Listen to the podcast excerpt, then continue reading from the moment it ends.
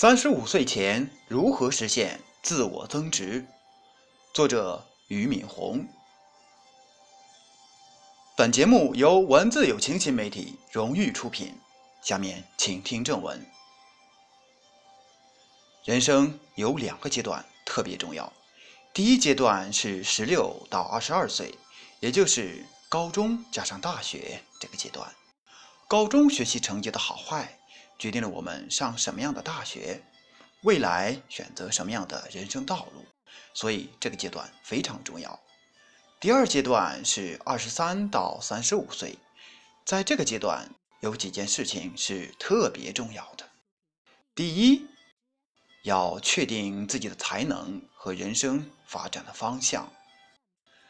这个才能与我们大学时候的才能不一样。可能上大学时期我们成绩很好，但是你的成绩和在社会工作中所要发挥的才能是不一样的。这个才能的含义更加广阔，包括了你的专业特长、人格、个性特征、社交能力等等。个性内向和外向其实都属于才能的一部分。我们必须根据。才能的综合性来决定人生发展方向。大学的时候可以做一些规划，进入工作岗位之后就需要我们找到方向。这就像鱼进入了水里面，才知道自己在哪个水域才更加适合。第二，要找到自己的职业定位，到底自己在生命的阶梯中，尤其是职业阶梯中。我们能做到多高的职位，能做多大的事？你可以决定从一个普通员工做起，成为中高层的主管。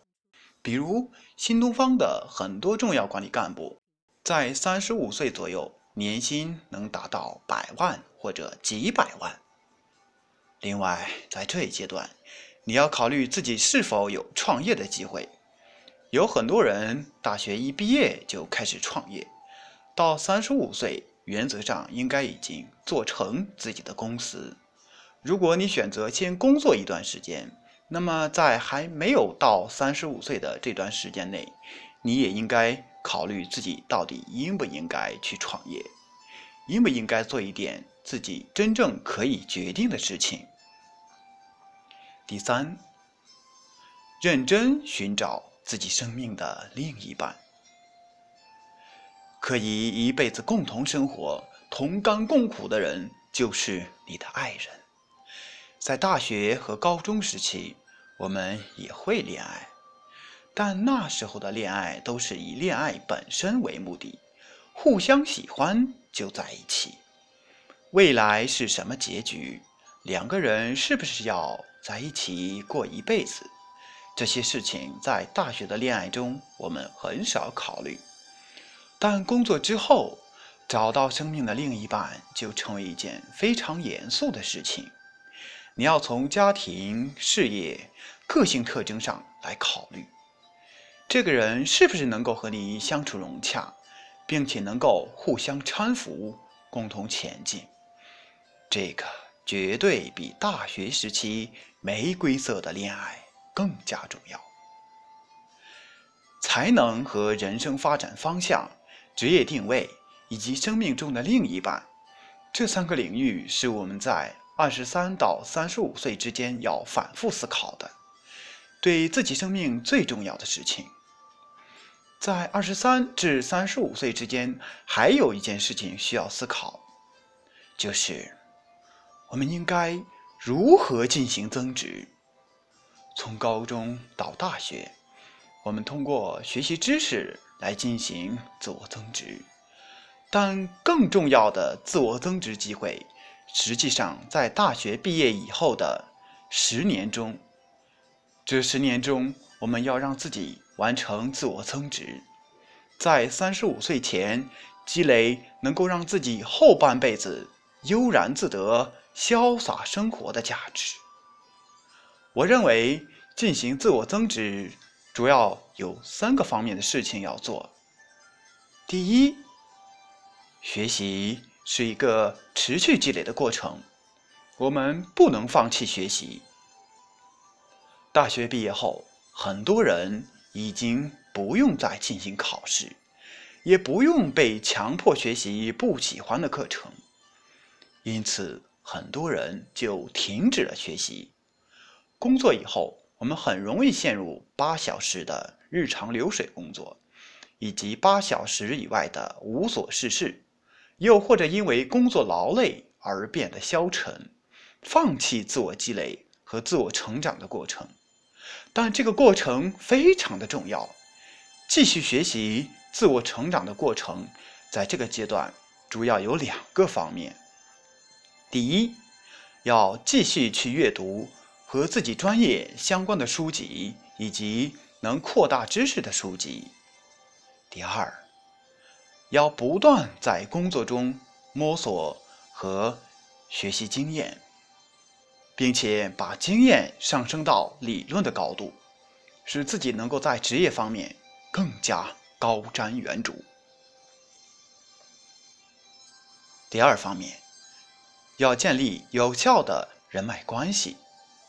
在学生时代，我们的人脉关系是清纯而简单的，因为是同学，没有太多的利益关系，主要是根据是否与自己性格合得来。作为指标去建立朋友圈，但工作后朋友圈的建立就变得复杂。我们的人脉关系成为了带有一定的功利性，但是又是好朋友这样的关系。从互相之间能否有效的互相帮助和利用出发的关系，尽管有点世俗，但却非常的重要和有用。第三，要通过努力，让自己变得越来越值钱。这里的值钱包括了工作的晋升、个人价值的实现以及薪酬的上升。比如，你工作了十年，最开始工资是五千块，十年之后工资一万块，那么你相当于是同通货膨胀一起成长。这就没有任何的成长意义。但是十年之后，你能达到百万甚至千万年薪，这说明你的成长非常迅速。有很多人在年轻的时候拼命存钱，买好的汽车和买房子。我认为这个事情非常糟糕，因为我们一生最重要的不是存钱。在这个阶段，我们宁可身无分文，也应该努力让自己变得更加值钱，提高才能，并且能够依靠才能来生存。这比存钱要重要的多。你可以去买经历和人生，比如去全世界旅游、游学、继续深造，或者完成专业能力的进一步提升。这些东西都比存钱更加重要。第四，要重新认识结婚、生子、买房子这些事情。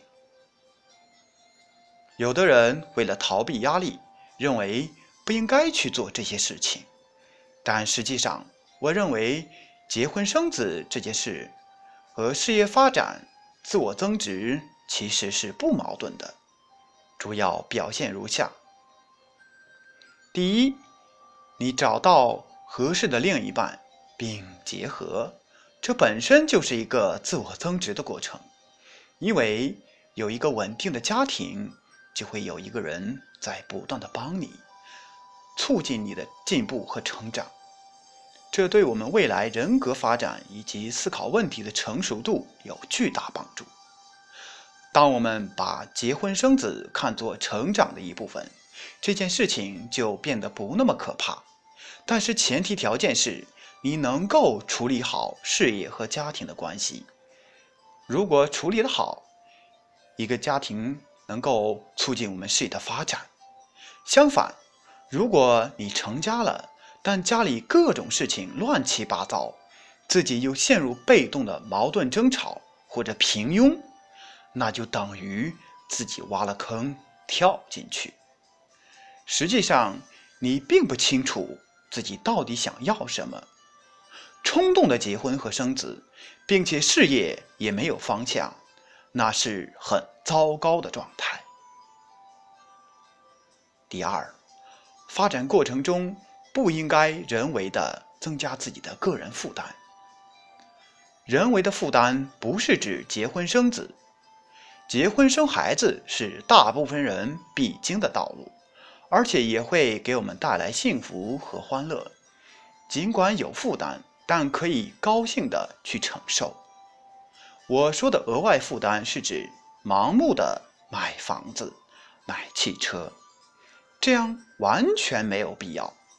以买汽车为例，我们在城市中需要一辆汽车，买一辆几万块能够代步和挡风雨的汽车就足够了，没有必要盲目追求好牌子。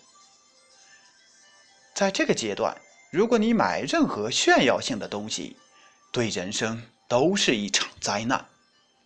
身上的衣服必须要穿。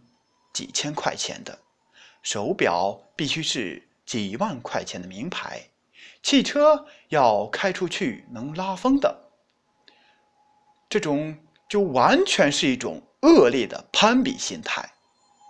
这种心态对我们二十三到三十五岁的人生会造成巨大的负担，所以千万不要去做。在三十五岁以前。没有汽车，租房子住，不穿名牌衣服，我认为是很正常，而且应该引以为傲的一件事情。第三，生孩子，早生晚生都各有优点。常常有人问，应该什么时候生孩子？我认为应该有两个选择。第一个选择是，一开始穷的时候就生。为什么呢？穷的时候可以穷养，我们不要把孩子当做贵族来培养，也不要总是想着让他们成龙成凤。年轻时候精力充沛，孩子跟着你一起吃苦，没有问题。普通的食品，普通的发展，只要孩子快乐就可以。我发现我的大学同学很多都早生孩子，他们五十岁不到，孩子就已经完全自理了，于是五十岁之后的生活就很轻快。另外一种选择是年轻时先着眼于事业的布局，等到生活水平达到比较好的程度再生孩子，这样的负担比较小。最不负责的情况是。一边忙事业，两人爱情也没有稳定，就生了孩子，这样会让生活和事业负担加重。我认为生孩子本身与事业也是不矛盾的。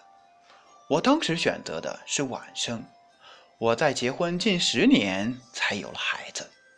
由于生孩子的时候经济上已经比较独立了，而且能让我爱人在家里带孩子，所以。就没有影响我事业的进程。总而言之，这是一个个人选择的问题，但选择的前提就是知道如何把事业、爱情、家庭良好的融合在一起，同时又能排除生命中不必要的负担，能够轻装前行的时候就轻装前行，能够丰满生活的时候就去。丰满的生活。